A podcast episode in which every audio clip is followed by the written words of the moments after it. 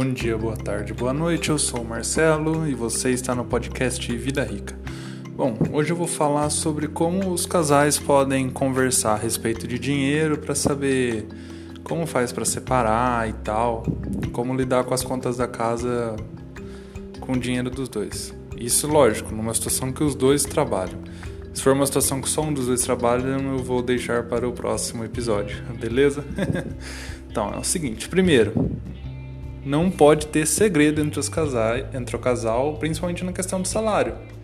Você, marido, precisa saber quanto sua esposa ganha e você, esposa, precisa saber quanto seu marido ganha. Afinal, vocês se casaram, não faz sentido um não saber quanto o outro ganha. É ilógico isso. Se fosse para viver vidas separadas, não casasse, continuasse namorando. Vocês também iam economizar em outras coisas, como a festa de casamento, a lua de mel, enfim, por aí vai. Mas enfim, o importante é que vocês se conversem sobre isso. Ó, fulano, eu ganho tanto. Ó, ciclano, eu ganho tanto. Vocês têm que saber. Como assim você não sabe quanto seu marido ganha, você não sabe quanto sua esposa ganha? Que raio de casamento é esse? Vocês casaram ou vocês moraram junto? É um casamento ou uma república? Hã? Enfim, feito isso, é o que que faz? Pega, ah, beleza, vocês dois juntos lá ganham, sei lá, 4 mil reais. Senta e vê quais são os gastos fixos que você tem, que vocês têm da casa. Os dois têm que bancar a casa, não só um. Aí você vai lá, vai ver que tem, ah, tem energia, tem água, luz, ah, telefone, gás, faxineira, aluguel, condomínio, supermercado, enfim, tudo que é uma coisa da casa, vocês dois têm que pagar. O que eu recomendo? Podem dividir esses gastos proporcionalmente a quanto cada um ganha, para não ficar muito pesado para ninguém. Então, quem ganha mais paga uma parte maior, quem ganha menos paga uma parte menor. Mas os dois têm que ajudar, porque senão fica sempre um bancando a casa, sustentando a casa e o outro sem responsabilidade nenhuma. A casa é dos dois, vocês moram juntos, vocês são um casal, responsabilidade é dos dois. Não pode deixar só para um ou só para o outro entendeu? Feito isso, é fácil. É só deixar. Daí o que sobrar para cada um, vocês decidem o que vão fazer. Vai ter um que vai gostar mais de investir, outro vai gostar mais de gastar. É questão de equilíbrio. Lógico, o ideal é não gastem tudo. Por mais que seja legal jantar fora, comprar roupa nova, passear, tem que investir. A gente sabe que, né? A gente não vai ter saúde para trabalhar para sempre, lá na frente a gente não sabe se vai existir previdência ainda.